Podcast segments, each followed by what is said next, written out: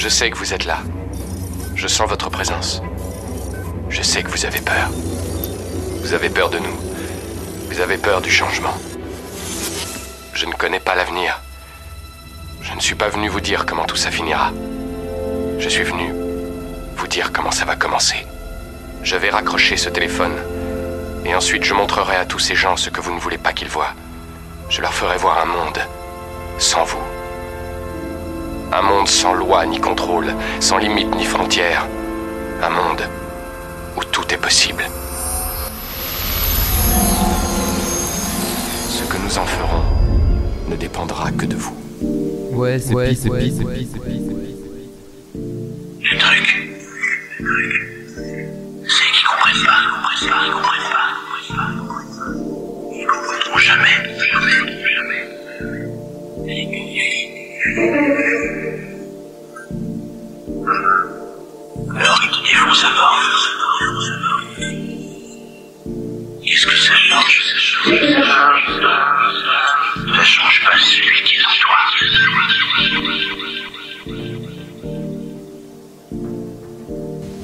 Savez ce que ça veut dire? C'est du latin. Ça veut dire connais-toi toi-même. Ces dernières semaines, je me suis lancé sur Instagram et j'ai senti quelques changements en moi-même. Je me suis surpris à, à commencer à de plus en plus regarder mon téléphone pour voir si j'avais des likes, si j'avais obtenu euh, euh, des abonnements, des nouveaux abonnements, des commentaires. Et, euh, et je, me suis, je me suis rendu compte que bah, je faisais de, un peu plus attention que d'habitude à ce que disaient les gens sur, euh, sur moi, ce que disaient les gens sur, euh, la qualité des photos, sur, euh, sur les posts. Et je me suis alors demandé, mais est-ce que finalement l'utilisation des réseaux sociaux, notamment d'Instagram, est-ce que ça pouvait pas nous rendre plus narcissiques? Et donc je suis allé regarder dans la littérature scientifique, et figurez-vous que selon la, la méta-analyse la plus récente, il existe effectivement une corrélation entre l'utilisation des réseaux sociaux et le narcissisme. Alors il faut définir les deux, les deux parties. L'utilisation des réseaux sociaux, c'est-à-dire une utilisation où le but est de se montrer soi-même. C'est-à-dire qu'il n'y a pas de corrélation entre le narcissisme et le fait d'aller sur Instagram juste pour mettre des commentaires. Et rapidement, pour définir le narcissisme, c'est ce trait de personnalité issu de la triade noire, machiavélisme, psychopathie et narcissisme. Tu es dans la matrice. Et alors? Néo est dans la matrice, et d'une certaine manière, vous aussi.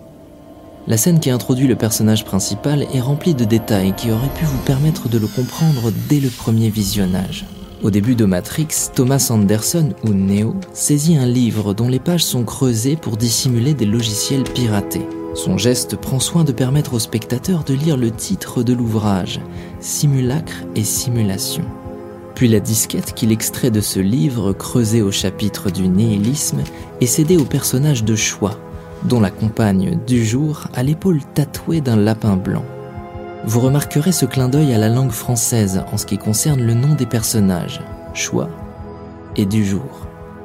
Le lien entre ce livre et le lapin blanc se manifeste par la transmission d'un objet transgressif, un logiciel illégal, symbole d'une connaissance dont la possession serait considérée comme dangereuse. Bien plus que de simples clins d'œil, ces deux références sont une véritable note d'intention dont le rôle sera de servir de clé de décryptage pour faciliter une compréhension alternative du film, et par extension de toute la trilogie.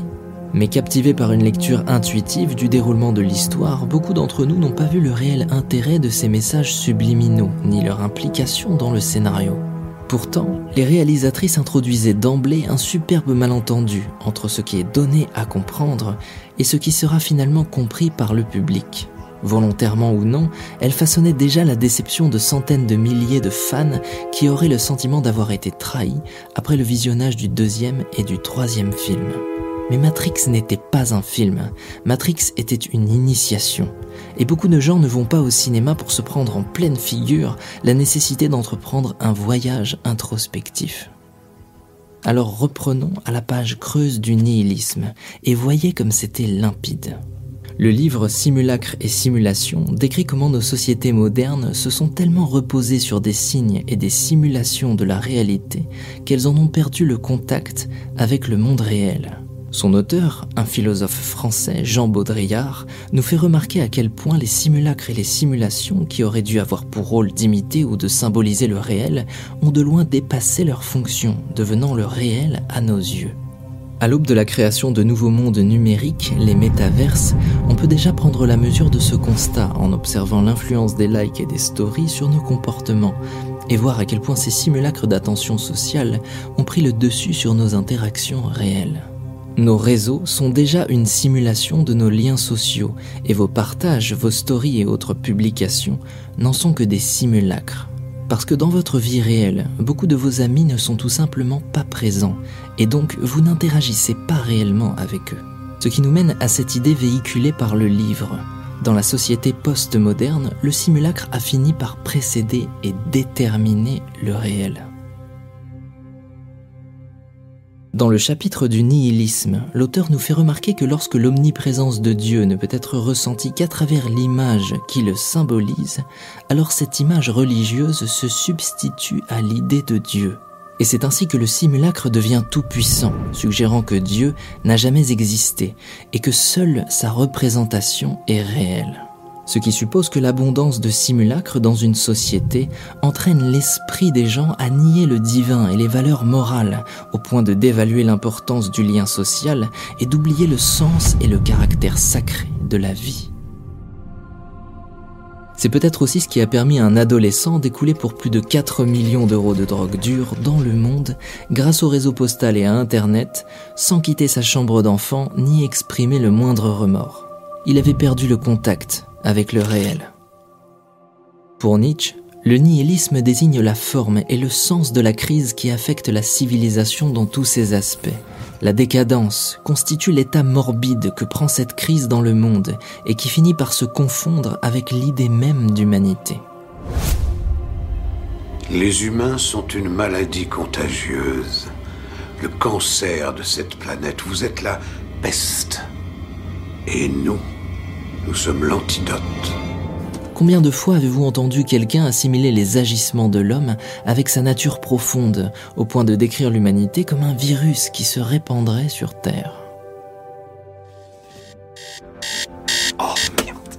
Matrix jongle malicieusement avec la notion de simulation en opposant un univers simulé à la réalité que découvre le héros.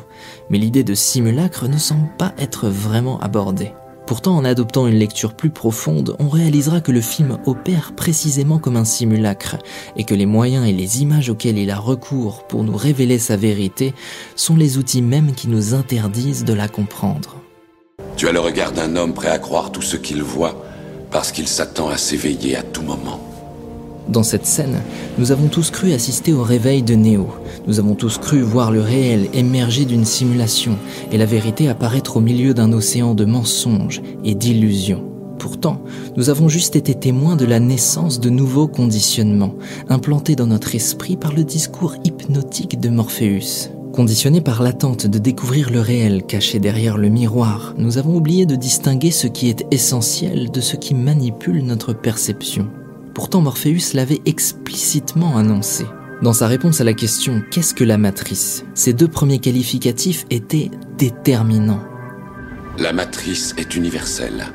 Elle est omniprésente. Universelle et omniprésente. Pour que ce soit bien clair, on pourrait le reformuler ainsi. La matrice s'étend et s'applique à tous les objets, personnes ou choses qui existent. Elle est partout et nous accompagne en tout lieu. Elle est le monde qu'on superpose à ton regard pour t'empêcher de voir la vérité.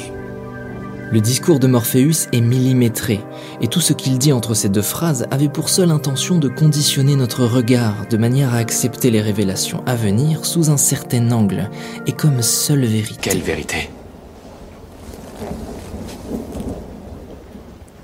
Le fait que tu es un esclave, Néo.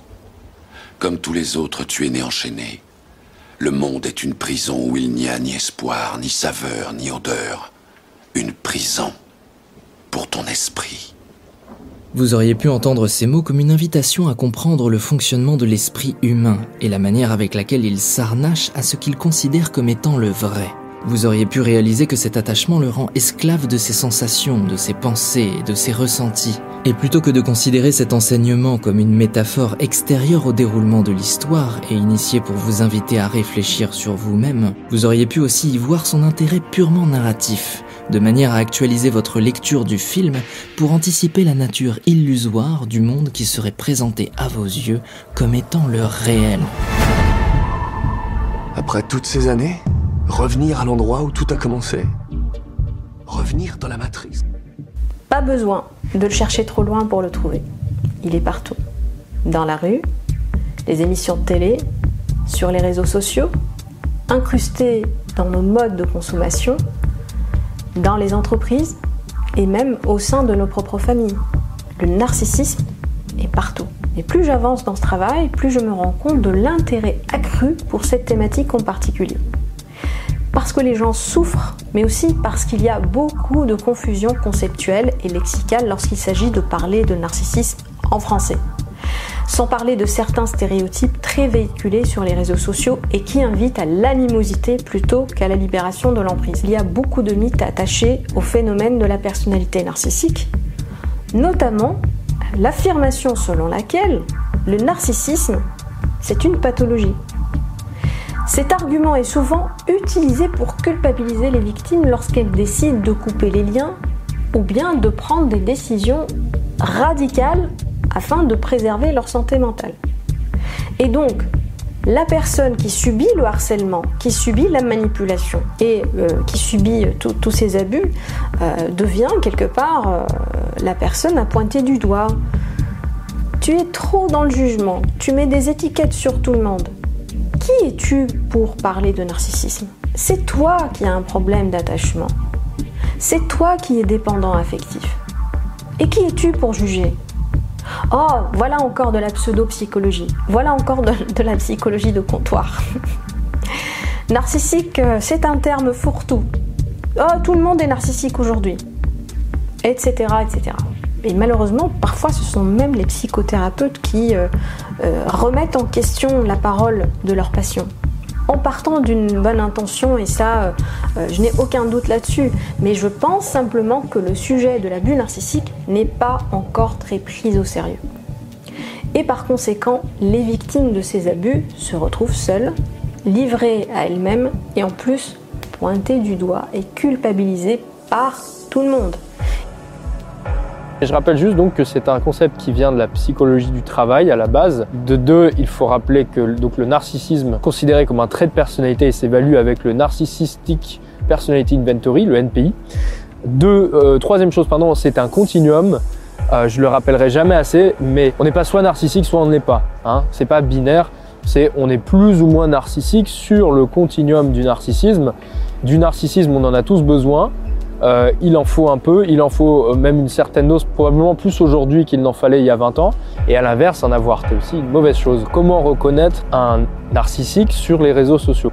Comment savoir si votre euh, influenceur préféré, ou alors vos, amis, vos copines, vos, vos, potes, est-ce qu'ils sont narcissiques? Vous pouvez le voir sur les réseaux sociaux, non seulement à partir de leur comportement, mais aussi à partir de leur physique. Et vous allez voir, c'est très étonnant. Le dernier va vous étonner. Alors le premier critère, c'est de passer du temps sur l'application. Plus vous êtes narcissique, plus vous avez de probabilité de passer du temps sur les réseaux sociaux, plus vous avez de probabilité de changer souvent de photo de profil, de poster des photos de vous. Et encore une fois, c'est pas parce que vous postez 2-3 photos par an de vous vous êtes un narcissique. Les photos sexy sont corrélées au narcissisme, les photos retouchées, les photos de voyage, euh, les photos euh, où vous avez des habits soignés sur vous, des habits de marque, des habits qui indiquent un certain niveau de statut social, mettre des photos de vous musclés, euh, torse nu et musclé, les décolletés. bon, bah tout ça, c'est ce qu'on appelle du contenu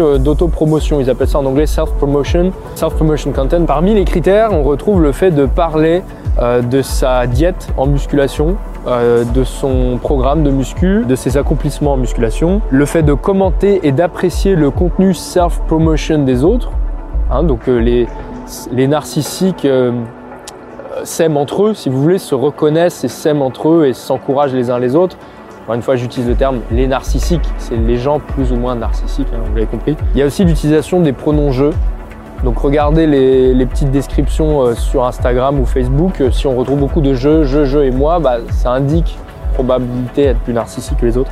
Euh, sur Twitter, les plus jeunes, notamment les ados, il y a une corrélation entre le nombre d'insultes proférées et le narcissisme et aussi euh, le, cyber le cyberharcèlement, comme ils appellent, le cyberbullying et les comportements de victimisation. On attire l'attention à soi à travers des comportements antisociaux. Je continue sur des critères euh, maintenant plus physiques pour pouvoir identifier sur les visages. Alors, une corrélation qu'on ne trouve que chez les hommes, c'est le fait de ne pas porter de lunettes. Et la probabilité d'être narcissique est plus élevée chez les hommes qui mettent des photos d'eux sans lunettes de soleil. Alors, je l'ai pas trop compris celui-là, ils n'ont pas donné d'explication. Moi, je pense que c'est peut-être pour montrer ses yeux, qu'on a des beaux yeux, peut-être, je sais pas. La chirurgie esthétique, le décolleté, le maquillage. Plus vous montrez votre visage maquillé, plus vous avez de probabilité d'être narcissique.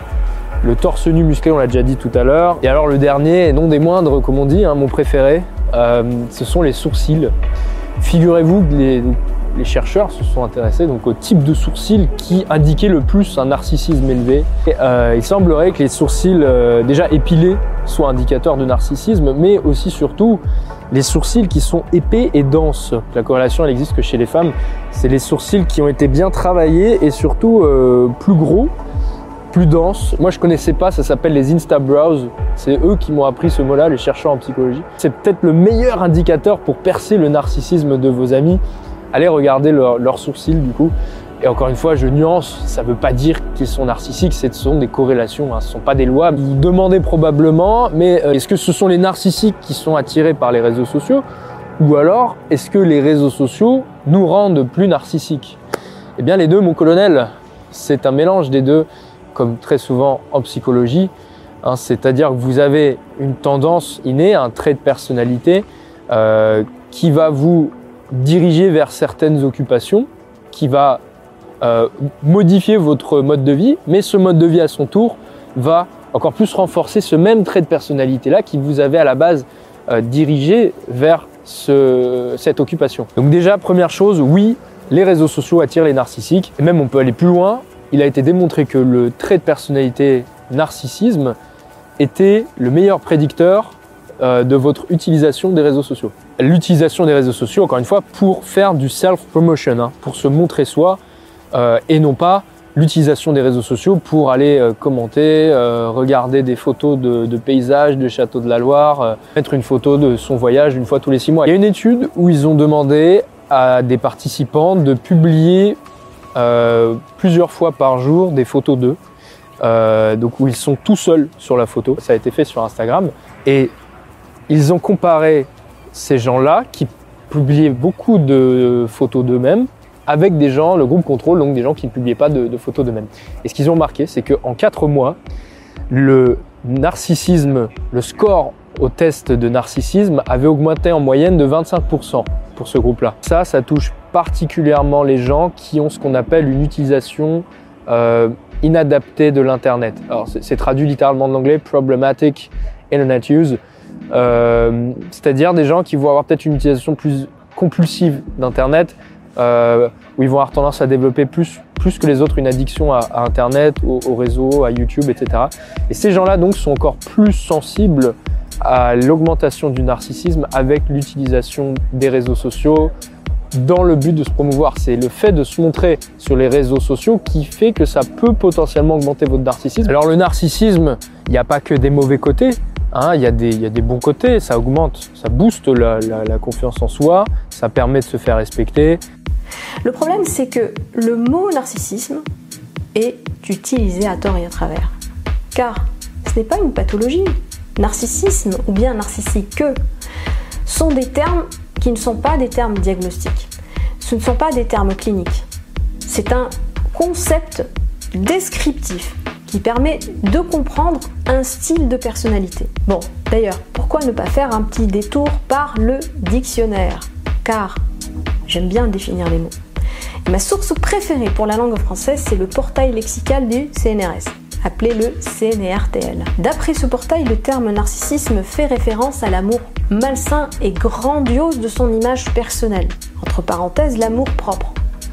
En associant à la fois la survalorisation de soi d'un côté et la dévalorisation des autres de l'autre côté. Donc, lorsqu'on parle de narcissisme, on ne parle ni d'ego, ni d'amour de soi, ni d'estime de soi, ni de confiance en soi, ni euh, d'image positive de soi-même. Il y a deux composantes lorsqu'on parle de narcissisme, et il faut souligner ces deux composantes.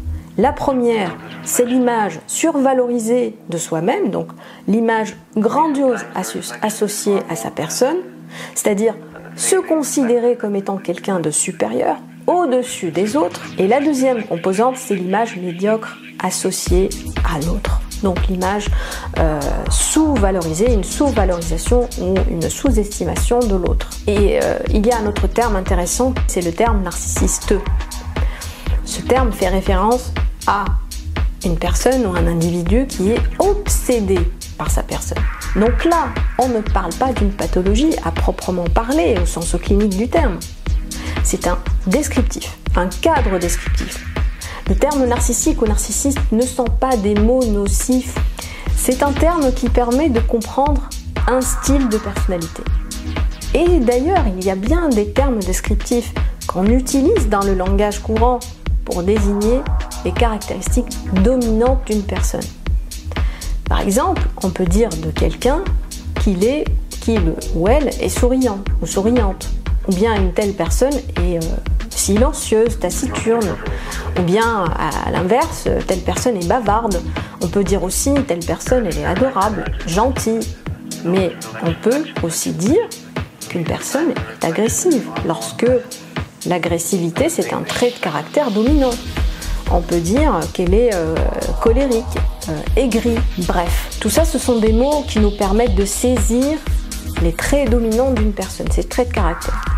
Et il n'y a rien de mal à vouloir comprendre la personnalité de quelqu'un pour savoir à qui on a affaire. Et euh, aujourd'hui, j'ai l'impression qu'on ne peut plus rien dire beaucoup de mots sont censurés et devenus problématiques, et ça limite la liberté d'expression. Mais attention, euh, je ne suis pas en train d'encourager euh, l'utilisation à tort et à travers des mots.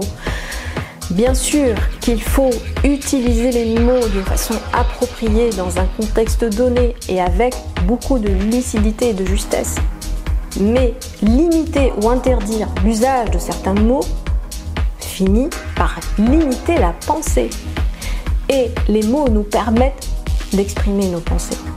Sans mots, sans vocabulaire, on ne peut pas penser. Revenons au concept de narcissisme. Alors, certes, à certains degrés, on peut parler d'une forme pathologique de narcissisme. Cette forme peut être diagnostiquée par les professionnels de la santé mentale. Mais soyons réalistes. Qui va consulter un psychiatre parce qu'il ou elle a une vision grandiose de sa personne? Qui va consulter un psychiatre parce que il ou elle manipule quelqu'un. Une forme pathologique de narcissisme peut être éventuellement diagnostiquée à l'occasion d'une consultation concernant euh, une autre problématique. Euh, par exemple, lorsque la personne en question euh, a beaucoup de problèmes dans sa vie, rien ne va, lorsqu'elle est confrontée à une impasse, et là, elle va peut-être penser, elle va peut-être euh, ressentir le besoin de demander l'aide d'un psychiatre. Mais les individus ayant une personnalité narcissique ne souffrent pas d'un trouble pathologique les empêchant de mener une vie normale. Et euh, quelqu'un qui mène une vie normale, logiquement, ne va pas consulter. On ne va pas euh, voir son psychiatre parce qu'on a un sale caractère, n'est-ce pas? Ça peut arriver éventuellement. Je ne dis pas que ça n'arrive jamais. Euh, je reste optimiste et je crois euh, fondamentalement que toute personne qui euh, a envie de changer pourrait le faire lorsqu'elle en prend conscience. Et il peut y arriver qu'une personne prend conscience des dégâts qu'elle engendre autour d'elle à cause de son sale caractère. Et là, elle va peut-être demander de l'aide. Mais statistiquement, ça reste assez rare. Le problème du narcissisme, c'est que ça nous rend dépendants du regard des autres. Alors, je vous arrête tout de suite, on est tous dépendants du regard des autres. On construit tous notre estime de nous entièrement sur le regard des autres, à commencer par notre mère d'ailleurs. Personne ne peut dire ici j'ai une bonne estime de moi indépendamment de ce que pensent les autres de moi. C'est intrinsèquement lié, encore une fois, à la société et aux gens, aux gens qui nous entourent. C'est simplement que les narcissiques ont un besoin exacerbé de plaire aux autres. Il y a ce, décalage qui peut arriver et qui est dangereux, qui est mauvais, qui, qui fait basculer dans le pathologique le narcissique, c'est ce décalage entre ses attentes irréalistes, entre l'image qu'il a de soi et la réalité. Et quand l'un vient cogner l'autre, hein, cette dissonance cognitive fait basculer le narcissisme dans quelque chose de pathologique et c'est là c'est ce qu'on appelle le, euh, le, trouble de la personnalité narcissique dont euh, on peut retrouver les critères dans le DSM et là il y a une, une réelle souffrance. Le plus gros risque lié à l'excès de narcissisme c'est son impact négatif sur l'empathie. L'empathie cognitive c'est probablement la compétence la plus sous-estimée dans la séduction. Alors oui il faut un certain degré de narcissisme mais vous ne serez jamais pénalisé par un excès d'empathie cognitive plus vous en avez, plus vous comprenez les intentions des autres. Et plus vous arrivez à vous mettre à la place de l'autre et à voir le monde à travers ses yeux. Et ça, on en a de plus en plus de difficultés à force d'être soi-même le centre de son petit univers. Encore une fois, Facebook, Instagram font de nous des mini starlets de notre propre univers et nous empêchent de nous mettre à la place des autres. L'empathie cognitive, c'est cette magnifique compétence qui vous permet de vous mettre à la place de la fille que vous cherchez à séduire et de comprendre ses, ses besoins, de comprendre ses désirs, de comprendre ce qui la fait vibrer, de savoir comment plus facilement l'amener à vous suivre, à rentrer dans votre univers. L'empathie, c'est ce qui fait euh, que vous serez plus capable de séduire un recruteur parce que vous arriverez à vous mettre à sa place et à comprendre quels sont ces besoins-là précisément dans cette entreprise plutôt que de dire moi je suis le meilleur. Non, c'est là le recruteur que tu as en face de toi, de quoi il a besoin et même plus précisément de quoi est-ce que lui précisément il a besoin pour briller auprès de ses pairs. Et comment est-ce que je peux le rassurer Parce que lui, il a peut-être peur aussi, peut-être qu'il a peur de, prendre une mauvaise décision. L'empathie cognitive, c'est ce qui permet à un négociateur de libérer un otage d'un dangereux terroriste. C'est pas des brutes qui arrivent en disant euh, c'est comme ça que ça marche. L'empathie cognitive, elle est réellement enseignée au FBI pour, pour, pour devenir de, de bons négociateurs. Dans la littérature psychanalytique, on parle de deux formes de narcissisme, une forme saine et une forme pathologique, au sens de la psychanalyse bien sûr. Euh, l'ouvrage de Marie-France Irigoyen, Les Narcisses, dans lequel elle reprend cette distinction entre les deux formes de narcissisme et elle souligne bien l'existence d'une forme saine de narcissisme. En revanche, je trouve vraiment dommage l'utilisation de l'expression narcissisme sain qui pour moi est conceptuellement erronée j'attache beaucoup d'importance à la signification des mots. Et le terme narcissisme, comme on l'a vu ensemble, fait référence à une forme malsaine d'amour-propre. Cette expression me dérange, et là je parle vraiment de vocabulaire. Parler de narcissisme sain rajoute encore une couche de confusion. Pour moi, lexicalement parlant, c'est un oxymore d'associer l'adjectif sain au terme narcissisme. C'est comme si on disait tabagisme sain ou bien alcoolisme sain, ou bien encore malbouffe saine. C'est avant tout une question de vocabulaire, parce que je ne conteste point l'importance euh, de l'amour de soi, l'estime de soi et la confiance en soi. Car en réalité, ce que ces penseurs désignent par euh, narcissisme sain, ça fait plutôt référence à l'intégration saine du sens de soi. Et pour reprendre les termes de Marie-France Irigoyen, connaître ses ressources intérieures et accepter sa vulnérabilité et ses failles. En d'autres mots et pour faire simple, un individu équilibré est un individu qui s'aime, se respecte, a une bonne estime de soi, sans pour autant avoir le sens de supériorité par rapport aux autres, sans pour autant avoir le mépris et l'hostilité pour autrui. Une personne équilibrée, c'est une personne qui a une part d'ego. Et c'est normal, elle a ses défauts, elle a ses failles, et lorsqu'elle en prend conscience, elle essaye de s'améliorer. Pareil, un manque d'amour de soi, c'est aussi une forme déséquilibrée de l'intégration du soi.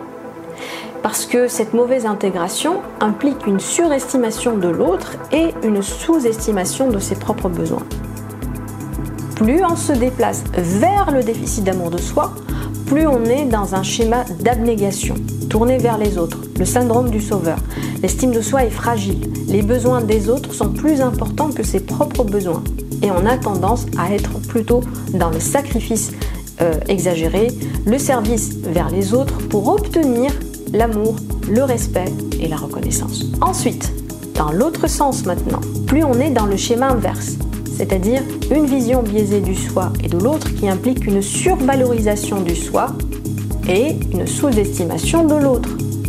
C'est-à-dire les besoins personnels sont plus importants que les autres, ce qui implique la manipulation, l'exploitation, le sens du droit, l'agressivité passive, le manque d'empathie, etc. Le narcissisme tel qu'il est représenté ici n'est donc pas une pathologie. Euh, c'est un style maladaptatif de personnalité qui implique une attitude et des comportements dysfonctionnels, malsains et abusifs pour l'entourage. Ça, c'est la réalité du narcissisme. Et il faut cesser de victimiser ces abuseurs. Parce que l'idée que euh, l'abuseur est malade nous enlève le droit de faire reconnaître notre souffrance. Maintenant, passons en fin de compte au sujet qui, euh, nous intéresse, c'est-à-dire les personnes qui ont cette, euh, cette tendance à, à, bouder, mais cette grosse tendance à bouder et à faire la gueule, comme on peut dire. On peut les réunir en plusieurs catégories. Vous avez la personne qui est directement sociopathe, et qui va donc utiliser ces plages de silence ou ces périodes de silence pour mettre la pression sur son partenaire ou sur son environnement jusqu'à ce que la personne craque quelque part. Ça va être utilisé comme un chantage affectif, ça va être utilisé comme une façon de contrôler, de manipuler. Vous avez la personne qui est narcissique ou qui a une forte tendance narcissique, qui elle aussi euh, va plus facilement se sentir blessée, très facilement blessé par un mot dit en l'air, par une chose qui n'est pas, on n'est pas suffisamment attentif ou ce que vous voulez. Pof, la personne va partir en vrille.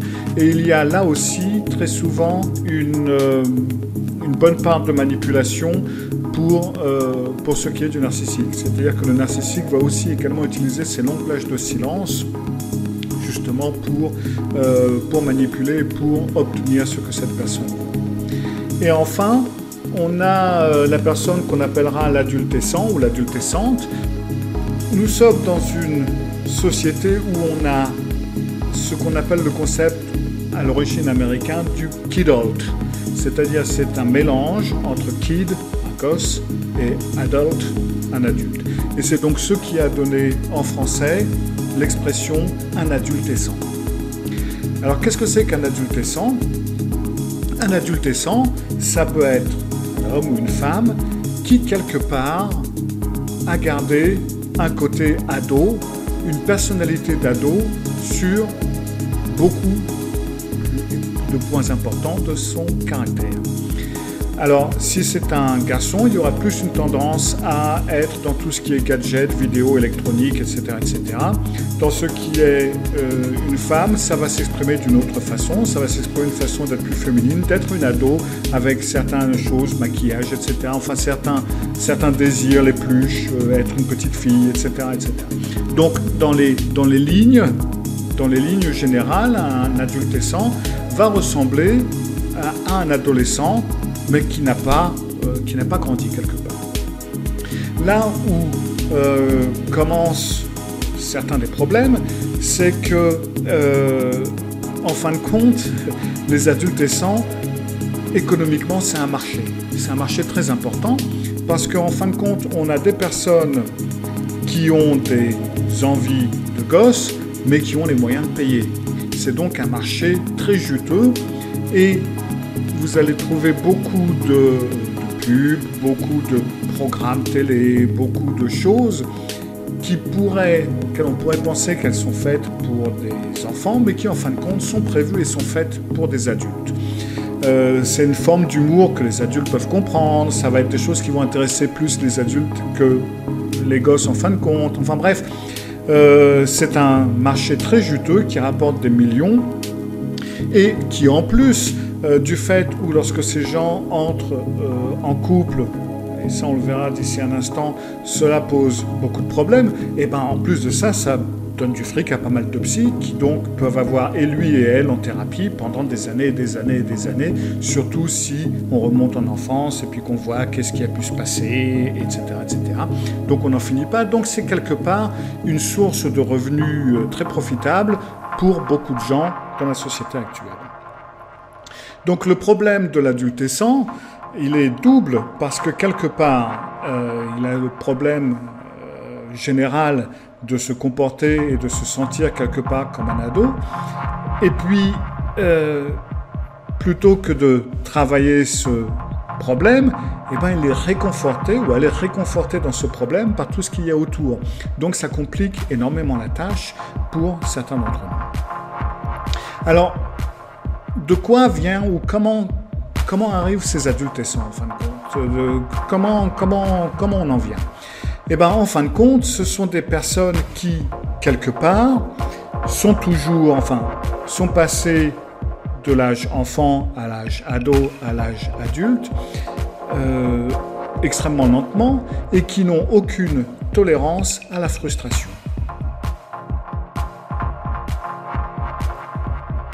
Quelque part, quand on a, on a des enfants, quand l'enfant a 2-3 ans et qui commence à faire des caprices, euh, logiquement, le rôle des parents, c'est de lui apprendre que euh, ben, des fois on n'a pas toujours ce qu'on veut, euh, que les caprices ça ne sert pas à grand chose, qu'il ne faut pas, etc. etc. Mais euh, dans la société moderne et dans les, dernières 20-30 années en fin de compte, eh ben, on a eu une tendance à, à laisser couler, à donner, à acheter, à offrir. Et on n'a pas appris aux enfants à surmonter la frustration, à surmonter la frustration de devoir attendre, à surmonter la frustration de, euh, de ne pas avoir certaines choses, etc. Maintenant, euh, je suis peut-être une autre génération, enfin je le suis, euh, et je me souviens par exemple quand j'étais, quand j'étais gamin, eh ben, il y avait une voiture de glace qui passait, passait dans la rue. Bon, il avait une petite sonnette, il sonnait, il y avait la sonnerie des glaces. Et alors dans ce cas-là, je courais à la maison si j'étais dehors, et puis, euh, puis j'allais demander des sous à ma grand-mère, parce que j'habitais chez ma grand-mère, euh, pour acheter des glaces. Des fois, ma grand-mère disait oui, et des fois, ma grand-mère disait non. Euh, et je me souviens qu'un jour où elle avait dit non, je lui ai demandé pourquoi. Elle m'a dit bah, c'est pour que tu apprennes que on ne peut pas toujours avoir ce qu'on veut. J'avais trouvé ça vachement bizarre à l'époque. Oui, enfin bon. Mais euh, c'était un principe. C'est un principe qui fait que les enfants apprennent petit à petit que bah, on n'a pas toujours ce qu'on veut. On ne peut pas toujours avoir le jouet qu'on veut, on ne peut pas toujours avoir ceci ou cela. On peut éventuellement, comme nous l'avions fait avec, euh, avec notre fils à un moment donné, qui voulait un jouet très cher, bon ben voilà, euh, nous, on veut bien donner des sous pour ton jouet, mais le reste, il faut que tu l'économises sur ton argent de poche. Tu fasses des économies pour pouvoir t'acheter ce que tu veux. Euh, ça se fait plus trop en ce moment. Pour une raison ou pour une autre, on préfère tout simplement euh, donner aux enfants ce qu'ils veulent bien aidés par les psychanalystes qui nous ont mis dans le crâne quelque part que ces pauvres petits choux ne peuvent pas supporter la frustration et que s'ils doivent être frustrés s'ils ne peuvent pas avoir leurs besoins ou leurs envies, si on ne vient, pas à leur donner ce qu'il faut, eh ben, on risque de les choquer, de les traumatiser pour la vie euh, et puis euh, plus rien ne va. En fin de compte, c'est tout à fait le contraire qui se passe. Euh, ce qui se passe, c'est qu'on obtient un ado qui euh, n'a pas l'habitude de penser aux autres, qui n'a pas l'habitude de, supporter de ne pas avoir euh, ce qu'il veut, qui n'a pas l'habitude de penser à autre chose que soi-même. Et cela explique la montée quelque part du nombre de personnes à personnalité narcissique que l'on peut voir autour de soi, et donc aussi également des adultescents, que ce soit des hommes ou que ce soit des femmes ou que ce soit un petit peu ce qu'on veut. On peut tous, de temps en temps, un petit peu faire la gueule. Alors la différence, elle vient d'où exactement? Eh bien la différence, elle vient que euh, pour ces personnes, pour ces adultescents, quelque part, ils se sentent très facilement mis sur la touche, mis de côté, Lorsque l'attention est exclusivement portée sur la souffrance des abuseurs, on exclut de fait celle des victimes. Parler de narcissisme comme une condition post-traumatique nous enlève le droit d'en parler. Ça nous enlève le droit de souligner ce qui va mal. Accepter de parler ouvertement de narcissisme ouvre des voies pour aider non seulement les personnes qui subissent les abus, mais aussi celles et ceux qui se reconnaissent dans le descriptif de la personnalité narcissique. Et on ne va pas se voiler la face. Voyons un peu comment fonctionne notre monde aujourd'hui. Est-ce qu'on peut dire que l'on vit dans une société où règne la paix, euh, l'amour, la sérénité entre les gens, ou bien entre les peuples? C'est plutôt l'inverse, non? C'est un monde euh, où règne le chaos, euh, la haine, l'agressivité, la polarisation, la division, l'instabilité, la lutte de pouvoir, l'instabilité politique, financière, sociétale, etc. Sans parler de la catastrophe imminente du réchauffement climatique qui nous guette. Et les dirigeants de ce monde sont encore occupés à gérer leur petite guéguerre d'ego fragile. Ils sont encore occupés dans leur lutte de pouvoir. Je ne suis pas en train de peindre un tableau sombre du monde mais on ne peut pas être aveuglé à ce qui se passe autour de nous, surtout si on considère la planète dans son ensemble et non pas euh, comme euh, des territoires séparés. Et d'ailleurs, cette pandémie euh, que nous traversons nous l'a bien rappelé. Nous vivons dans un petit monde. Ce qui se passe à l'autre bout de la planète finira par nous atteindre d'une manière ou d'une autre. Si on comprend le narcissisme, on peut résoudre beaucoup de questions sociétales. On a la possibilité de dresser une feuille de route pour les prochaines décennies. On ne va pas se voiler la face. Nous vivons dans un système qui récompense les comportements narcissiques. Pour moi, le narcissisme est aussi un problème systémique. Mais nous vivons dans un monde où l'on réagit en mode pompier lorsqu'il y a une catastrophe. Il n'y a pas de système de prévention. Parce que si on comprend le narcissisme, on peut aussi mettre en place des solutions pour prévenir les dérives. Par exemple, en intégrant des cours à l'école pour aider les jeunes à avoir un sens équilibré du soi et de l'autre. On peut leur enseigner l'empathie, exprimer leurs émotions. On peut faire des campagnes de sensibilisation pour aider les parents et leur donner des outils pour élever des générations de personnes équilibrées. Plus on comprend, plus on développe un meilleur discernement. C'est pas du jugement. Dans l'œuvre dystopique Le meilleur des mondes, Aldous Huxley a écrit La dictature parfaite serait une dictature qui aurait les apparences de la démocratie. Une prison sans mur dont les prisonniers ne songeraient pas à s'évader.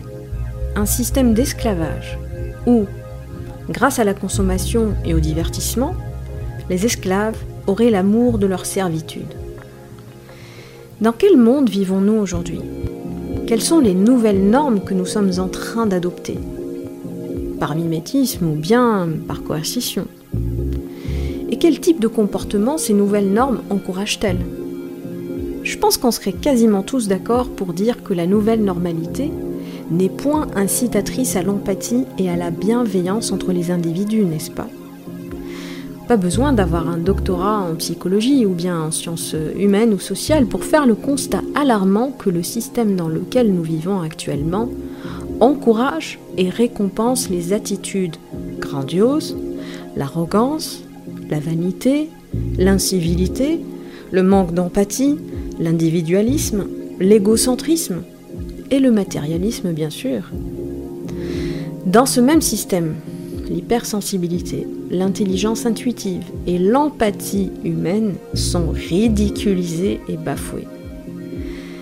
Un tel système n'est-il pas l'incubateur par excellence de la déshumanisation et la fabrique en masse de narcissisme?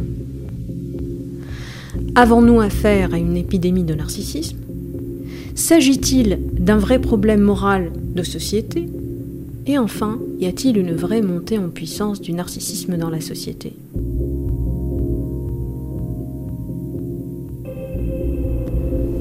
Rien de tout ça n'est réel. Qu'est-ce que le réel? Quelle est ta définition du réel? Le problème avec la vérité réside dans le fait qu'en prononçant le mot, on s'attend à ce qu'il n'y en ait qu'une, et qu'elle soit absolue. C'est un peu la même chose avec le réel. Quelqu'un peut-il me dire pourquoi tout semble plus réel quand je rêve que lorsque je suis réveillé? Comment savoir si mes sens me trompent? Il y a de la fiction dans ta vérité et de la vérité connaître la vérité, tu dois tout risquer. Ici, on peut interpréter le sens de tout risquer comme une invitation à aller vers une forme de transcendance, tout en ayant à l'idée qu'étymologiquement, transcender signifie franchir, surpasser ou aller au-delà de ce qui est communément admis. Mais nous ne sommes qu'au premier stade de l'initiation. Néo, tout comme le spectateur, est pris dans une illusion. Il accepte ce que le maître lui transmet, mais il ne le comprend que partiellement. Le corps de Néo est dans le Nebuchadnezzar, la représentation du vaisseau de Morpheus. Son esprit est transféré dans une simulation, dans laquelle Morpheus projette une autre simulation, avec l'intention de montrer à Néo ce qu'est le réel. La matrice est un système, Néo. Retenez bien ceci. C'est précisément au moment où l'information vous est donnée que votre esprit produit sa propre désinformation. Pour bien comprendre Matrix, il est nécessaire d'entraîner votre aptitude à cultiver une lecture alternative de tout ce qui vous est proposé par le film. J'imagine que certains d'entre vous connaissent l'illusion du gorille, The Monkey Business Illusion. On vous demande de compter le nombre de passes entre des joueurs, et captivé par votre petite comptabilité, vous ne voyez pas le gorille traverser la piste de jeu. Morpheus s'apprête à faire exactement la même chose ici, sauf qu'il a remplacé l'effort mental consistant à compter les passes des joueurs par une ravissante jeune femme vêtue d'une robe rouge. Vous commencerez par concentrer votre attention sur le contenu de son captivant discours. Il vous présentera les habitants d'une ville comme des individus irrémédiablement pris dans un système et dont la plupart ne sont pas prêts à se laisser débrancher. Bon nombre d'entre eux sont tellement inconscients et désespérément dépendants du système qu'ils vont jusqu'à se battre pour le protéger. Est-ce que tu m'écoutes, Léo Ou est-ce que tu regardes cette femme en robe rouge J'étais. Regarde encore. Ce blâme à l'égard de l'inattention de Néo, distrait par cette femme en rouge, l'est tout autant à votre égard, vous, spectateurs, qui n'entendez pas les messages qui vous sont transmis et ne voyez pas ce qui vous est vraiment montré. À savoir ici que les rebelles du Nebuchadnezzar sont capables de reproduire avec une grande facilité l'ensemble du contenu de la matrice. Que ces mêmes rebelles sont en possession du code de Smith et qu'ils peuvent l'intégrer à volonté dans leur programme que la femme en rouge est présentée comme un leurre, alors que tout au long du film, la couleur rouge symbolise la vérité. Et enfin, et c'est peut-être le détail le plus intéressant, d'où ma référence au gorille, cette réplique de la matrice est elle-même constituée de multiples répliques. Et vous avez devant les yeux l'un des plus grands castings de jumeaux, voire de triplets de toute l'histoire du cinéma, tous vêtus de noir et de blanc, les couleurs de la dualité. L'arrêt sur image avait pour intention cachée de le mettre juste sous vos yeux, et comme le gorille, vous ne l'avez sûrement pas vu. On pourrait s'attarder sur ce que représente la femme en rouge et trouver de multiples interprétations. Dire qu'elle symbolise notre attachement pour le monde des sens, qu'elle illustre la dangerosité de nos désirs, qu'elle incarne l'illusion qui mène l'esprit à la souffrance, ou qu'elle entraîne les faibles vers une éternelle quête de plaisir. Mais ici, son rôle premier était juste de vous distraire. Ainsi, en passant à côté de l'essentiel, vous êtes assimilé à tous ces gens piégés dans la matrice du film, qui se sont constitués une histoire cohérente sur la base de propositions absurdes.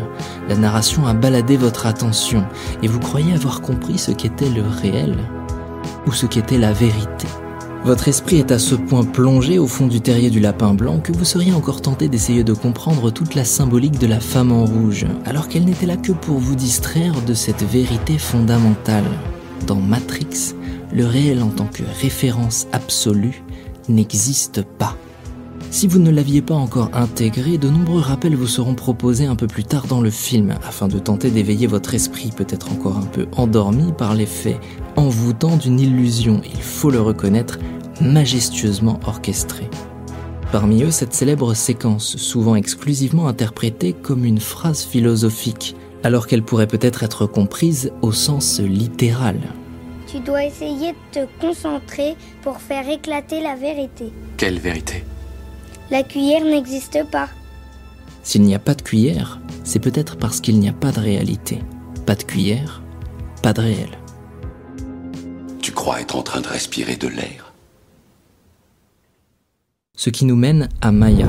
Ce mot sanskrit est souvent interprété comme désignant l'illusion de la réalité, ce qui peut nous amener à croire que le réel n'existe pas. Or, il s'agit davantage de désigner l'idée que le réel n'est pas ce qu'il semble être. Il ne s'agit donc pas de nier l'existence de la réalité, mais d'admettre que notre perception des choses et des phénomènes qui la constituent est biaisée par notre méconnaissance. Ainsi, nous ne voyons le monde qu'à travers nos conditionnements, ce qui nous empêche d'accéder aux vérités fondamentales, tout comme nous regardons les films à travers une lecture intuitive, émotionnelle ou intellectuelle, en oubliant que ces trois mondes sont profondément liés. Nous voici plongés dans un enseignement d'une grande profondeur qui ne peut se révéler que pour celles et ceux qui acceptent de voir les choses telles qu'elles sont et pour ce qu'elles sont vraiment, c'est-à-dire un ensemble de coproductions conditionnées. Ce qui implique que notre identité ou notre personnalité sont des représentations illusoires et que pour le réaliser pleinement, nous devrions apprendre à nous observer et à nous connaître. Comme l'enseignait Bouddha, ce n'est pas simplement une vision philosophique de la vie, c'est le seul et unique chemin qui mène à la cessation définitive de la souffrance. Lorsque Néo rencontre l'oracle, elle lui demande s'il sait pourquoi Morpheus l'a amené à elle et s'il pense être l'élu. Chose à laquelle il répond. Honnêtement, je ne sais pas. Vous savez ce que ça veut dire? C'est du latin. Ça veut dire connais-toi toi-même. L'école de Vedanta, dont les textes principaux s'appuient sur les Upanishads, a expliqué que la réalisation complète de la connaissance de soi nécessite à la fois la compréhension de l'ignorance, des doutes et des erreurs, ainsi que la compréhension des principes invisibles et des vérités incorporelles et éternelles. Je ne suis pas l'élu. Je suis désolé. Vous avez le pouvoir. Mais on dirait que vous attendez quelque chose. Néo est habité par la confusion, il ne se connaît pas et semble attendre de l'oracle qu'elle lui dise qui il est, ce qu'elle fait, mais très implicitement, comme pour l'inciter à le voir de ses propres yeux. Se connaître soi-même implique de ne faire qu'un avec toutes les parties de soi pour révéler la vérité. Ici, Néo est confronté à ses propres doutes et à sa propre méconnaissance. Sa discussion avec l'oracle n'avait pas pour but de lui révéler son avenir, mais de le confronter à son présent. Il doit réaliser qui il est par lui-même. Car éliminer l'ignorance est une étape nécessaire qui ne peut venir que de la pleine compréhension des conditionnements qui influencent notre perception, pour ensuite apprendre à regarder au-delà. Néo doit transcender ce qui lui semble être pour voir ce qui est, faire tomber le voile des illusions et libérer son esprit pour réaliser qui il est. C'est le chemin qu'emprunte tout initié pour épurer son esprit de la souffrance et réaliser sa nature profonde. Et ce chemin n'en est pas vraiment un car il n'y a pas de quête à mener, il n'y a rien auquel il faille accéder, il n'y a rien à accomplir mais à voir, rien à faire mais à être. Ce n'est pas un processus, c'est une réalisation, tel que c'est dit dans les Védas. Vous êtes cela. J'aimerais libérer ton esprit, Néo, mais je ne peux que te montrer la porte. C'est à toi qu'il appartient de la franchir. On ne peut que nous aider à enlever le voile qui cache la vérité à nos yeux. La cessation de l'ignorance ne peut venir que lorsque je sais que le divin et moi sommes un. L'idée que nous sommes liés n'est qu'une illusion, car il n'y a pas de séparation. Une idée que Néo ne comprendra et ne réalisera pleinement qu'à la toute fin de la saga, et qu'il oubliera peut-être ensuite.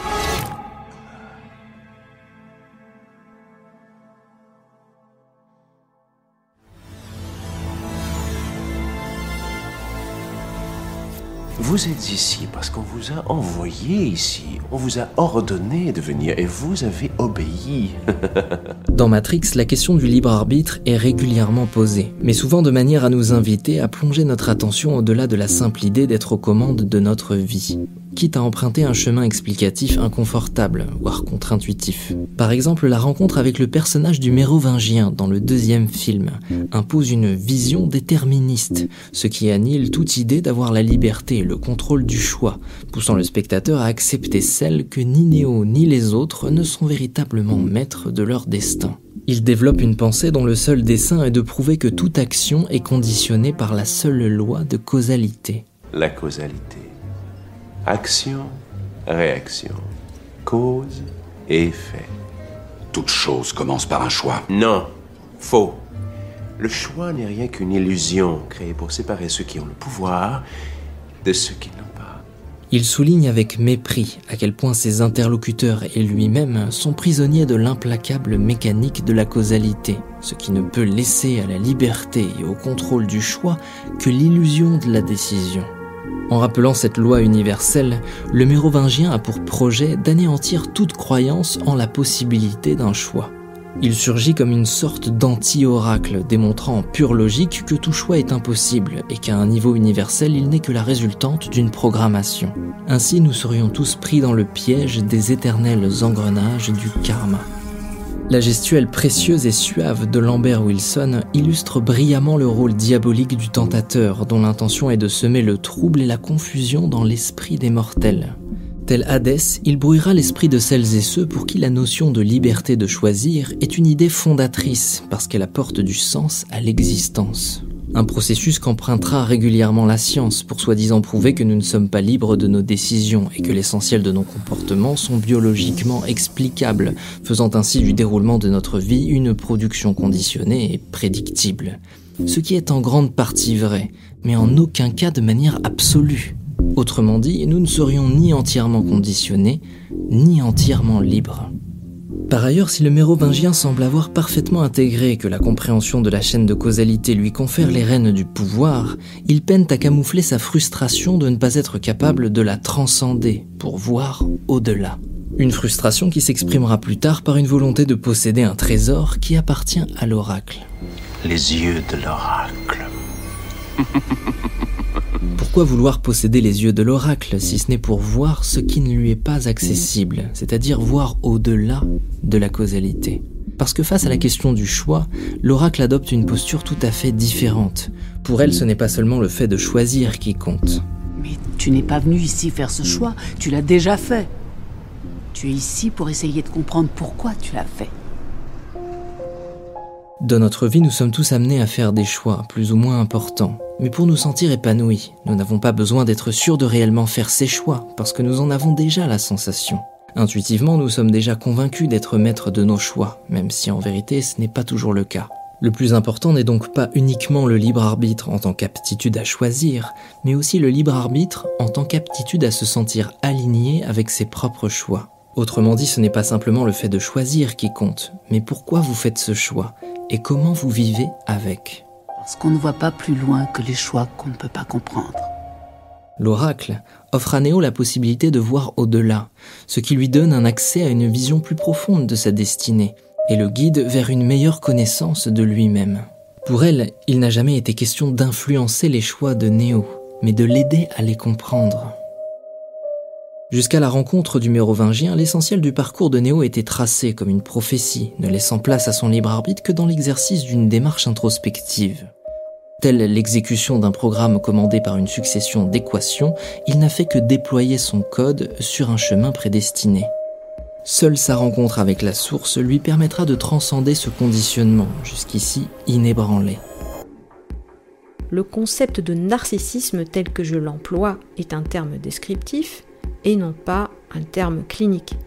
Je ne parle pas de pathologie, mais plutôt d'un style de personnalité maladaptatif caractérisé principalement par les attentes grandioses, une surévaluation de son image personnelle, une dévalorisation ou une moindre estime pour l'autre, le manque d'empathie, l'hostilité, le sens du droit et de l'exploitation de l'autre, la manipulation et dans certains cas, la paranoïa. Il existe bien sûr des formes pathologiques, euh, j'entends euh, au sens clinique, au sens du DSM bien sûr, mais je ne parle pas de ça. Donc ici, il s'agit de narcissisme en population générale. Il s'agit d'un ensemble d'attitudes et de comportements qui ne vont pas assez loin pour mériter un diagnostic clinique, mais qui peuvent néanmoins être très destructeurs pour l'individu et son entourage, et par extension à la société. La question de la montée en puissance du narcissisme en société a été le centre d'intérêt d'un groupe de chercheurs en psychologie à l'Université de San Diego aux États-Unis est dirigée par deux éminents professeurs spécialisés dans la recherche sur le narcissisme, à savoir John Twain et Keith Campbell. Cette recherche soutient avec force que le narcissisme est en hausse significative au cours des dernières décennies et explique les facteurs qui sont derrière cette augmentation. Ils ont d'ailleurs publié un ouvrage de vulgarisation dédié euh, à cette recherche et intitulé L'épidémie de narcissisme. L'enquête en question concerne un échantillon de 37 000 étudiants. Et cette enquête a duré plusieurs années afin de pouvoir mesurer la tendance à la hausse ou bien à la baisse. Les données recueillies permettent de constater que les tendances narcissiques en population générale ont augmenté aussi rapidement que l'obésité entre les années 80 et aujourd'hui. Dans la recherche scientifique, le narcissisme en population générale est mesuré grâce à un outil appelé l'inventaire de la personnalité narcissique. Les résultats de cette étude montrent non seulement que les tendances narcissiques sont en augmentation depuis quelques décennies, mais qu'elles ont augmenté d'une façon beaucoup plus rapide dans les années 2000 par rapport aux décennies précédentes. En 2006, un étudiant sur quatre était d'accord avec la majorité des items proposés dans le questionnaire standard dédié à la mesure des traits narcissiques en population générale. Selon ces mêmes chercheurs, et pour aller plus loin, le trouble de la personnalité narcissique, qui est la version la plus sévère et donc pathologique de ce trait de caractère, et qui est diagnostiqué cliniquement, est en réalité beaucoup plus courant qu'on ne le pensait. Près d'une personne sur dix dans la vingtaine et d'une personne sur 16 de tout âge lorsqu'on prend la population dans son ensemble, présente les symptômes du trouble de la personnalité narcissique. Et ces chiffres ne sont que la partie émergée de l'iceberg. La culture narcissique et épidémique qui se cache en dessous est beaucoup plus inquiétante. Et il a donc réagi en enfant frustré qui ne peut pas obtenir ce qu'il veut. Et puis il a commencé à faire la gueule pour un oui ou pour un non, pour une petite chose, etc.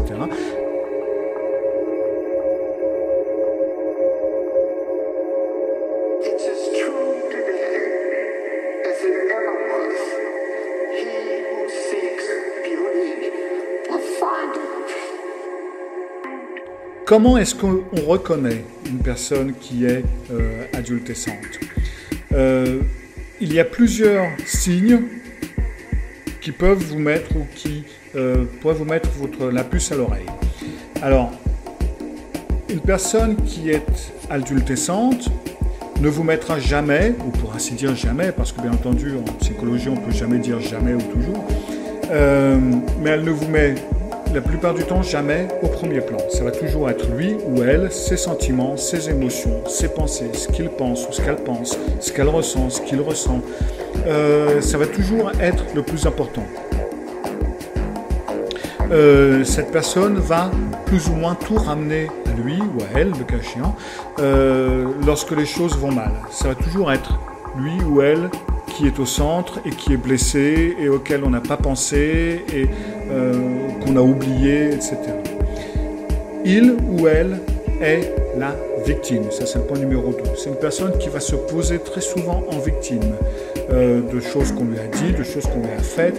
Et après un certain temps, l'autre partie se voit tout simplement marcher sur des œufs parce que un, mot mal dit, une action mal faite, quelque chose qui ne se passe pas comme il le faut, et pof, ça y est, on démarre tout un truc où la personne se victimise et commence à parler de soi, etc.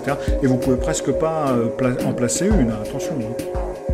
Ce sont des personnes, les adultescents, qui ont toujours besoin de ce qu'on pourrait appeler un nouveau shoot, c'est-à-dire un nouveau, euh, quelque chose d'excitant, quelque chose d'intéressant.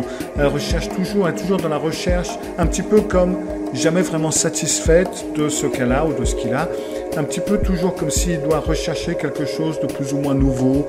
Euh, l'attrait de la nouveauté est très important pour, euh, pour les adultescents. Et un manque relatif de euh, responsabilité. C'est une personne qui ne se contrôle pas vraiment, qui va pouvoir piquer des colères, qui va pouvoir vraiment se mettre dans des colères noires pour un rien, qui va tout d'un coup vous faire la gueule pour on ne sait pas quoi, en disant que vous avez une personne donc, qui ne se contrôle pas, qui se victimise, qui recherche toujours un nouveau shoot, qui ne pense jamais aux autres, mais ce n'est pas une personne qui évite d'émotions comme le sociopathe mais euh, elle est relativement irresponsable. Euh, elle, justement, du fait que c'est une personne qui ne pense qu'à elle, euh, ben, elle ne se contrôle pas trop et la responsabilité, c'est quelque chose qui est, peu importe. Tout ce qui lui arrive à elle, cette personne, ce n'est pas parce que je parle d'une femme, tout ce qui lui arrive à elle est extrêmement important. Elle est hyper sensible pour tout ce qui peut lui arriver, tout ce qui peut lui être, lui être dit. Euh, ça, ça vient un petit peu en même temps ou dans, la, même, euh, dans la même catégorie justement de il se met toujours en premier plan. Il n'y a qu'une seule personne qui est importante pour lui ou pour elle et c'est lui ou c'est elle. Ce n'est en tout cas pas les autres et ce n'est pas l'autre. C'est également une personne qui va manquer de discipline. Euh, un petit peu comme les petits enfants, les, les, enfants gâtés par exemple qui vont, ben, je veux faire de l'équitation, ils font de l'équitation cinq fois, et puis après ils en veulent plus, ils oublient, ils n'en ont plus envie. Bon, bah, je vais faire du karaté, ils font du karaté trois fois, et après ils en veulent plus, ils achètent tout le matériel, etc., et puis après ils en font plus. Donc c'est une personne qui euh, va essayer un peu tout, et qui va très vite abandonner, qui va très vite se lasser de différentes choses, et qui en tout cas aura beaucoup de mal, sinon l'impossibilité, de continuer dans la longueur, dans la durée, avec un projet quel qu'il soit à un moment donné, c'est une personne qui laissera tomber le projet, elle ne pourra pas, ne pourra pas tenir le coup, surtout si, euh, surtout si la récompense ne vient pas. Euh, c'est une personne à laquelle il faut un petit peu une récompense immédiate. Si c'est quelque chose qu'on est obligé d'attendre ou de travailler pour obtenir, etc., c'est quelque chose euh, qui ne marchera pas. Il ou elle évite les confrontations également. C'est une personne qui va plutôt vous faire culpabiliser justement en faisant la gueule plutôt que de vous confronter à ce qui ne va pas. Euh, parce que en vous confrontant à ce qui ne va pas, il y a confrontation, il y a bon ça ils aiment pas trop, euh, ils savent pas trop quoi dire, ils savent pas trop comment euh, arranger les choses, ils ne peuvent que parler de ce qui ne va pas. Une confrontation, ça viendra seulement, pourra-t-on dire, ça en viendra seulement au fait d'accuser, mais ça ne viendra pas sous la forme de solution. Donc, autant éviter les confrontations, donner ou vous donner euh, la vous faire culpabiliser pour vous faire revenir, parce qu'à partir du moment où vous culpabilisez ou vous pensez que c'est de votre faute, ben, il est plus facile de revenir, la queue entre les jambes, pour faire marcher un petit peu le truc, le truc, et de cette façon, on évite et la confrontation et surtout les solutions. Et enfin, c'est une personne qui peut être infidèle. Alors notez bien le peut être. Ce n'est pas nécessairement une personne qui est infidèle. Et dans les cas d'infidélité, c'est plus souvent les hommes que les femmes. Euh, ça, ça vient justement avec le manque de responsabilité et de pas trop se contrôler. À cette tendance à vous faire la gueule pour un oui ou pour un non, ou même des fois pour des choses que l'on ne sait pas.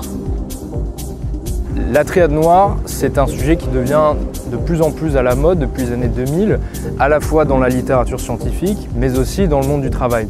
Tout simplement parce qu'en fait, on se rend compte, on est en train de réaliser que euh, les personnalités euh, de la triade noire sont extrêmement dangereux pour l'organisation et pour les gens autour d'eux, pour les salariés. C'est donc une perte de temps, perte d'argent, et ils sont assez compliqués à identifier dès le départ. Donc, euh, il y a de plus en plus de demandes de la part du, monde du travail pour essayer de les identifier rapidement dès l'entretien. Le narcissisme, c'est cette capacité à maintenir une image de soi positive.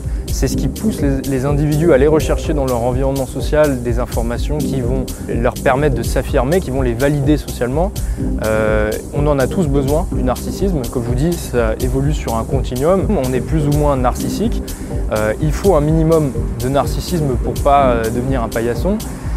Et là où ça devient intéressant, c'est que les chercheurs ont montré que des, euh, niveaux de narcissisme élevés pouvaient même être euh, euh, entre guillemets hyper adaptés à la, société actuelle et plus particulièrement à certains domaines de, la vie comme le management, la politique et même la séduction.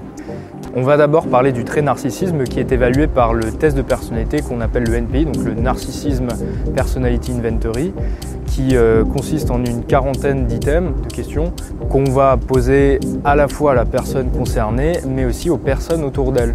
Donc si c'est dans le monde du travail, à ses collègues, à son manager, euh, à ses subordonnés. C'est ce qu'on appelle des tests en 360 degrés. Là, on va utiliser à peu près euh, six facteurs qui reviennent très souvent dans l'étude du narcissisme. Le premier facteur, c'est l'autorité. Euh, c'est ce qui fait qu'on voit très souvent des narcissiques à des postes de leader.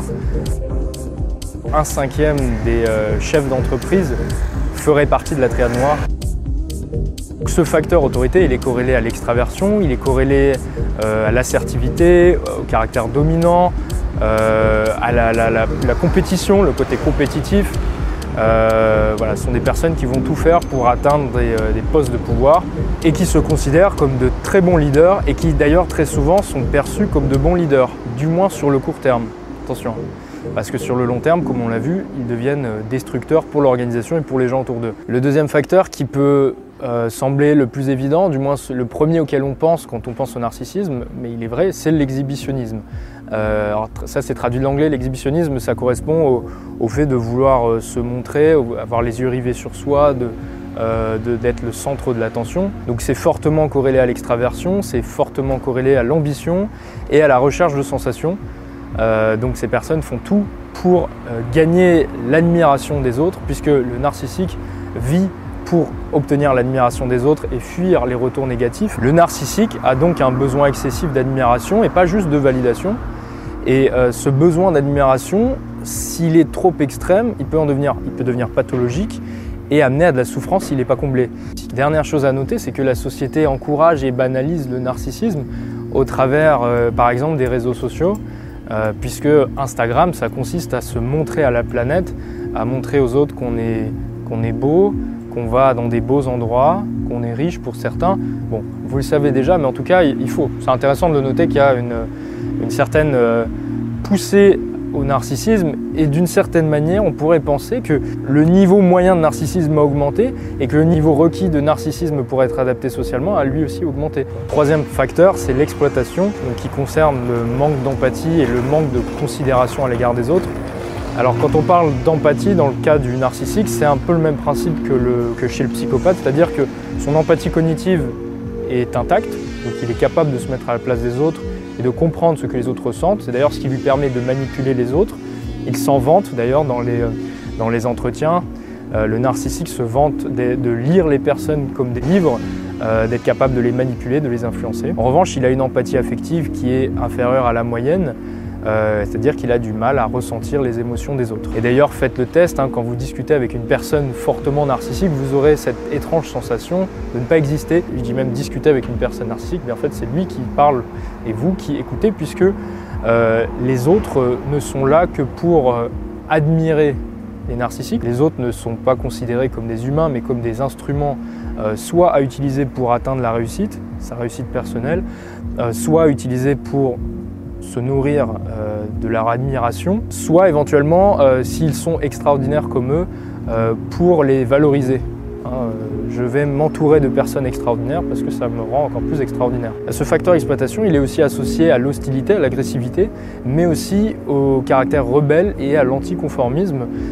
ça s'explique par le fait que un narcissique, c'est très difficile de le manager euh, c'est le premier qui va refuser de recevoir les ordres, c'est lui qui va les donner plutôt.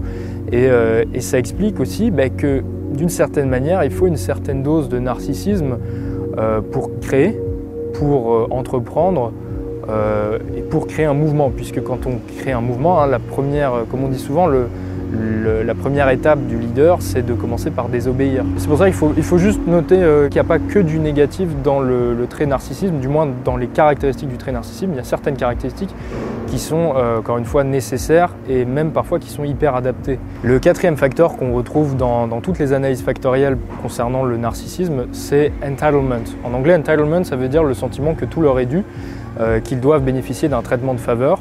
Et ça, c'est corrélé euh, négativement avec le trait agréabilité du Big Five et positivement avec le, trait névrosisme du Big Five aussi. Le névrosisme, c'est les émotions négatives. Les narcissiques ressentent plus fortement et expriment plus fortement la colère. Et très souvent, lorsque leurs attentes et leurs croyances grandioses vis-à-vis de leur propre personne ne correspondent pas avec la réalité. Lorsque leurs attentes sont contradictoires avec la réalité. Et alors, bien dans ces cas-là, le narcissique peut euh, péter un câble, euh, avoir des crises de rage, euh, s'en prendre de manière très agressive aux autres. Et s'il y a un problème, s'il y a un problème autour de lui, il va se plaindre, il va se plaindre que les autres ne sont pas, assez bien, que lui a été parfait, qu'il a tout fait pour tout le monde, que c'est quelqu'un d'extrêmement généreux. Ça d'ailleurs c'est ce qui fait une distinction entre les, psychopathes et les narcissiques, puisque les psychopathes ont des scores sur le trait névrosisme très bas, contrairement aux narcissiques. Pour finir sur un versant un peu plus positif, c'est cette même obsession que tout leur est dû qui va pousser les narcissiques à, tout prix, par tous les moyens, essayer de grimper à des postes de pouvoir parce qu'ils sont persuadés que c'est leur place, que euh, cette place leur est due. Alors deux autres facteurs évidents dont j'aurais dû parler, le sentiment de supériorité et la vanité. Le sentiment de supériorité, bah, les narcissiques se considèrent comme extraordinaires, euh, supérieurs aux autres à tout égard. Et ils sont très souvent étonnés qu'on n'ait pas déjà fait de biographie à leur sujet. Il faut savoir aussi que le sentiment de supériorité est lié à l'arrogance. Donc les narcissiques sont réputés pour, avoir, pour être arrogants vis-à-vis des autres, beaucoup de mépris par rapport à ceux qu'ils considèrent inférieurs, euh, même ceux qui, les admirent. Donc si vous n'êtes pas extraordinaire, vous allez être euh, méprisé par les narcissiques. Et concernant la vanité, les narcissiques se décrivent eux-mêmes comme étant plus beaux que la moyenne, plus attirants que la moyenne, et là où ça devient intéressant, c'est qu'ils sont également décrits par leur entourage comme étant plus beaux que la moyenne, plus attirants que la moyenne. Euh, alors c'est pas une corrélation immense, elle est de 0,2 mais elle est significative. Alors on peut se poser la question, est-ce que être narcissique rend plus attirant ou est-ce que inversement euh, être attirant rend plus narcissique? Ou on peut se demander aussi si euh, le traitement de faveur ou la manière dont les gens ont pour habitude de traiter les gens qu'ils considèrent comme beaux, est-ce que ça n'a pas pour effet d'augmenter le narcissisme des gens? Maintenant qu'on a vu le trait narcissisme, on va voir le, narcissisme pathologique et le trouble de la personnalité narcissique qui est décrit dans le DSM à travers huit critères que je ne vais pas reprendre parce que c'est globalement ce que j'ai dit plus haut. Euh, il en faut au moins 5 des 8 critères pour être diagnostiqué trouble de la personnalité narcissique. Et la différence avec le trait narcissisme, c'est que là, il y a de la souffrance. C'est pour ça que c'est considéré comme du narcissisme pathologique. Il y a de la souffrance et il y a une altération du fonctionnement normal de la vie affective ou de la vie interpersonnelle. Il y a deux grandes formes de narcissisme dont on, parle dans la littérature scientifique. Il y a le narcissisme grandiose et le narcissisme vulnérable qui ne fonctionnent pas de la même manière. Le, narcissisme grandiose, c'est globalement très bien décrit dans le DSM et, euh, et dans ce que j'ai dit là, donc c'est tout le côté euh, euh, exhibitionnisme, sentiment de supériorité. C'est le, voilà, le narcissisme qu'on peut pas louper. C'est le narcissisme où la personne va tout faire pour obtenir de l'admiration. Le narcissisme vulnérable, lui, va plutôt tout faire pour fuir les situations où il n'y aurait pas d'admiration et surtout fuir les situations où ses attentes serait en contradiction avec la réalité, puisqu'il ne va pas réagir de la même manière. Alors les deux réagissent avec agressivité, hein, les deux réagissent avec des crises de colère, mais le narcissique grandiose a une estime de soi au plafond, alors que le narcissique vulnérable a une estime de soi extrêmement fragile. Il a un ego fragile, plutôt d'apparence timide et modeste, et donc, comme je vous dis, il va essayer de fuir ces situations sociales.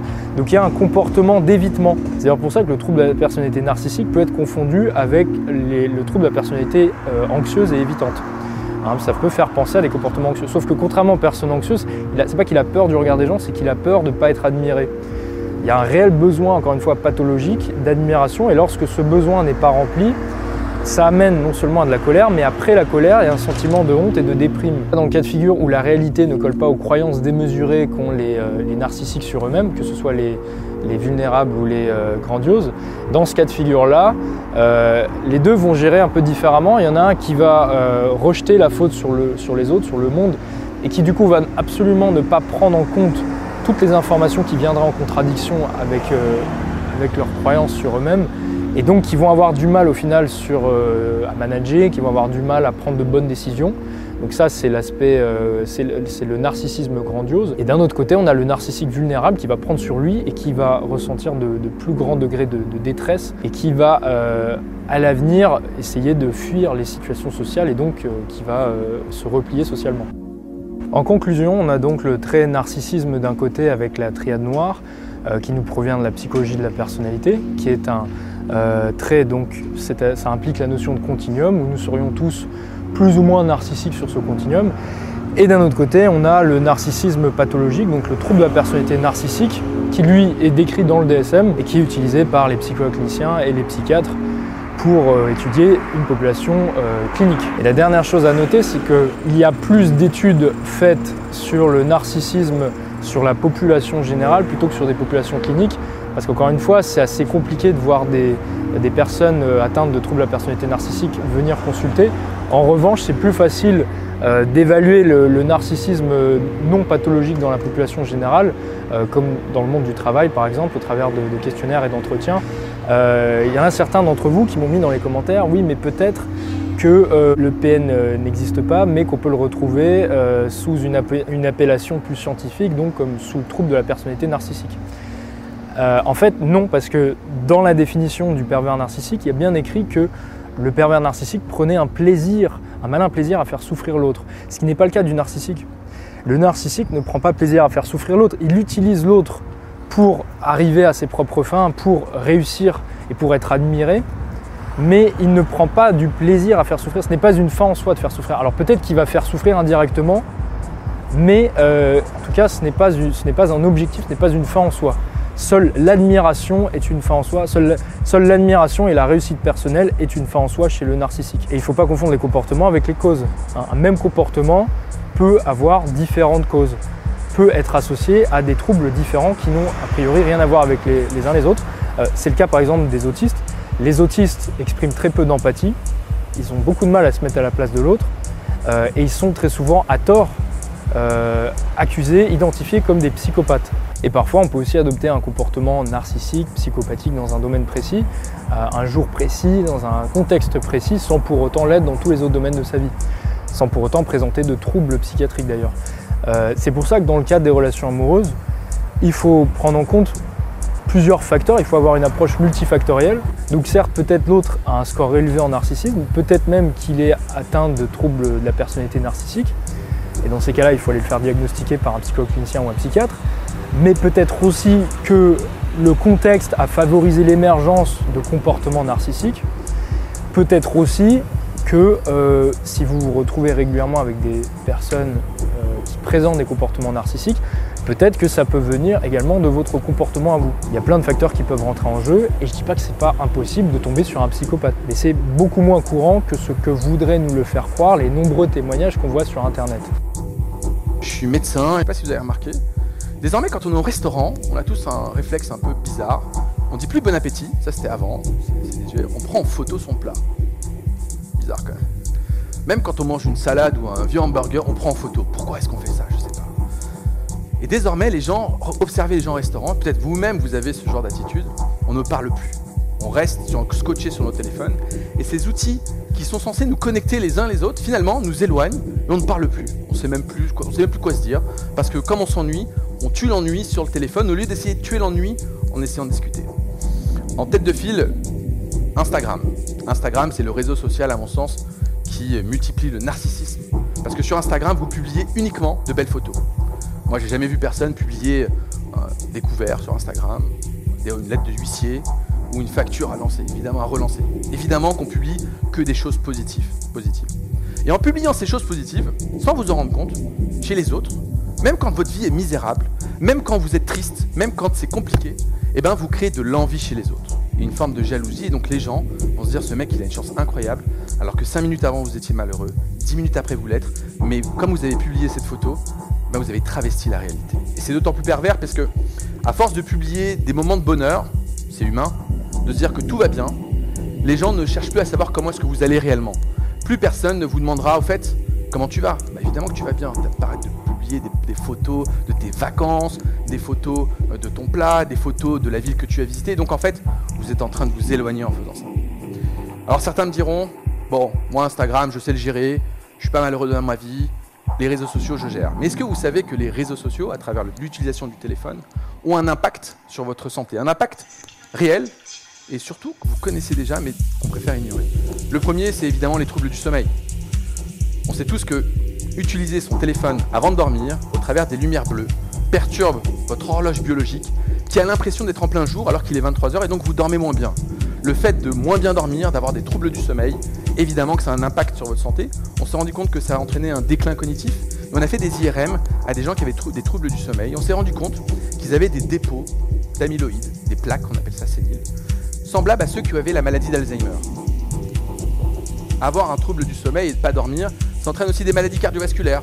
On sait qu'on a plus de cancers, notamment au travers des gens qui travaillent de nuit, mais ça aussi, ça paraît très loin. Utiliser son téléphone avant de dormir, ça fait grossir. Alors ça, on ne sait pas, on ne sait pas beaucoup. Il y a des études qui le prouvent, ça fait grossir même un peu plus les femmes que les hommes. Deux mécanismes.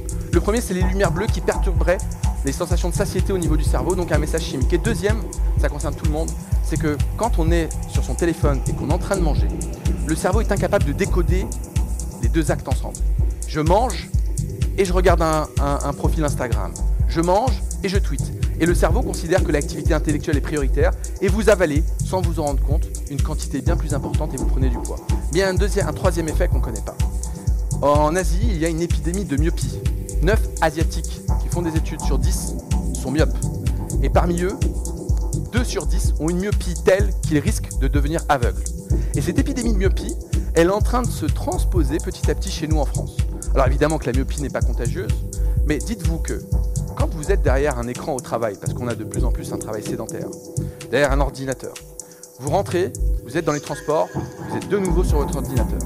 Et puis une fois chez vous, vous êtes encore derrière des écrans. Ce qui fait que votre œil devient feignant. Vous accommodez que sur de très courtes distances et il n'a plus l'habitude de regarder au loin, ce qui contribue au fait d'avoir la myopie. Alors, il y a deux façons de lutter contre ça. La première, ça concerne les enfants. Évidemment, pas de tablette pour les enfants, mais surtout si vous en donnez une, mettez-les dehors. Le fait pour un enfant de gambader, de regarder au loin l'oiseau qui se trouve dans l'arbre, permet à son œil d'accommoder plus loin et de ne plus être feignant, c'est un message de prévention. Parallèlement à ça, on sait que les enfants en 30 ans ont perdu 25% de leur capacité cardiovasculaire. Ils courent moins bien et sont moins endurants.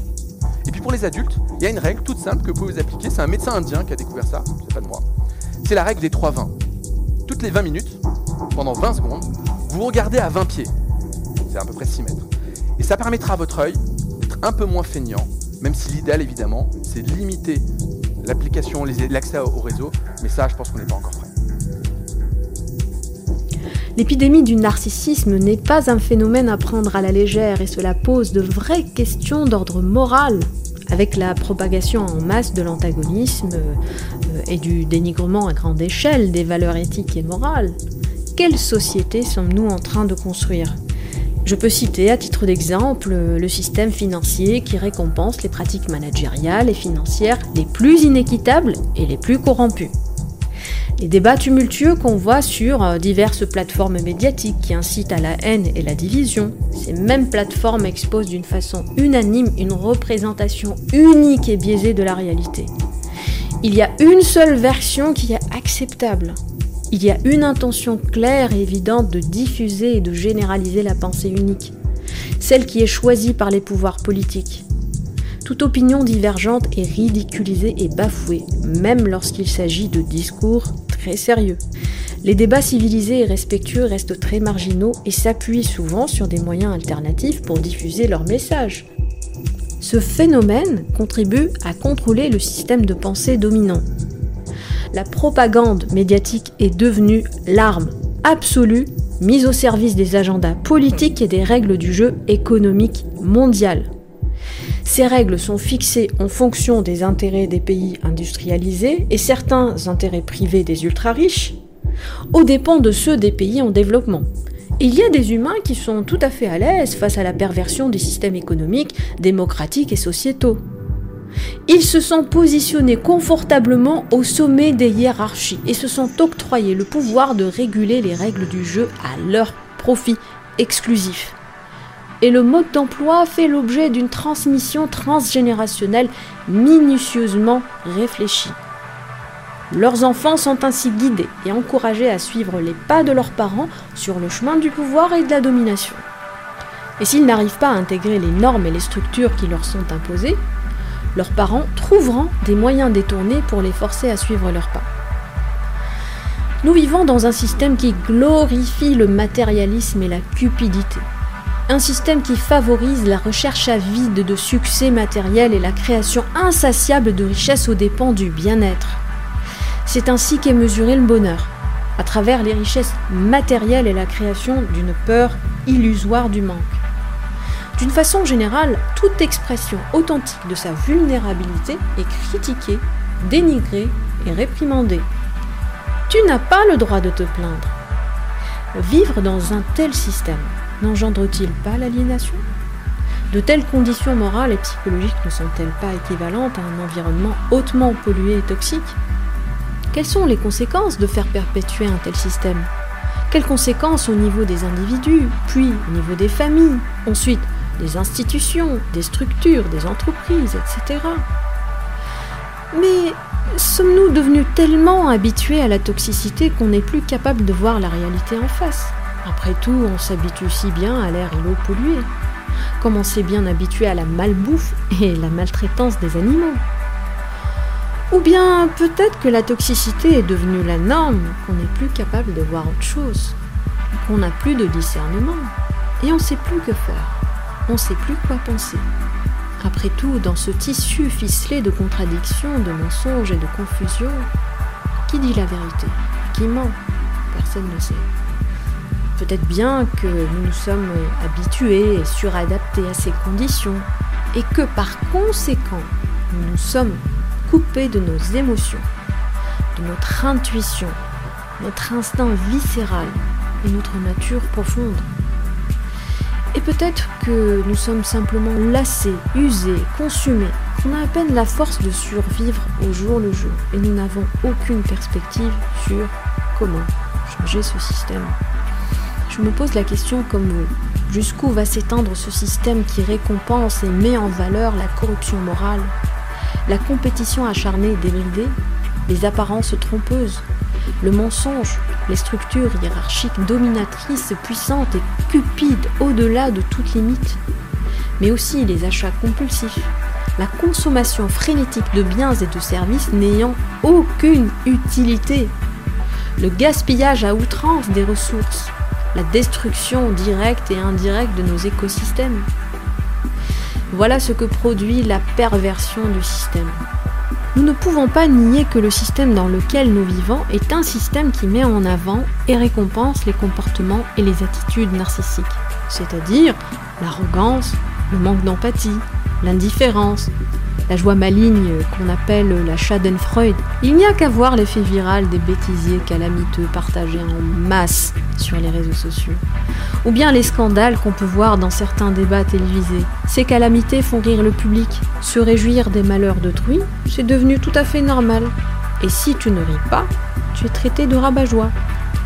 À mesure que le tissu social s'est détérioré, il est devenu beaucoup plus difficile de répondre aux besoins fondamentaux de liens solides et authentiques entre les individus. La modernisation de la société privilégie la gloire, la richesse, la compétition et la célébrité par-dessus tout. Tout cela, combiné à la rupture des liens sociaux, a créé des coquilles vides privées de sens social.